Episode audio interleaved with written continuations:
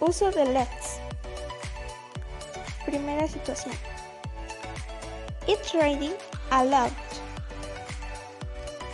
Let's find a place to cover our lights from the rain. Let's cover ourselves with the raincoats. Segunda situación. I don't know what to eat today.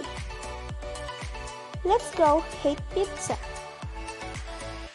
Let's go to a seafood restaurant. Tercera situación. My school grades are very low. Let's go cheer up and study to improve your grades. Let's go study and you will get better. Tercera situación. The weather is nice and sunny. Let's go to a beach team. Let's go to a park. Quinta situación. The kids are very bored and have nothing to.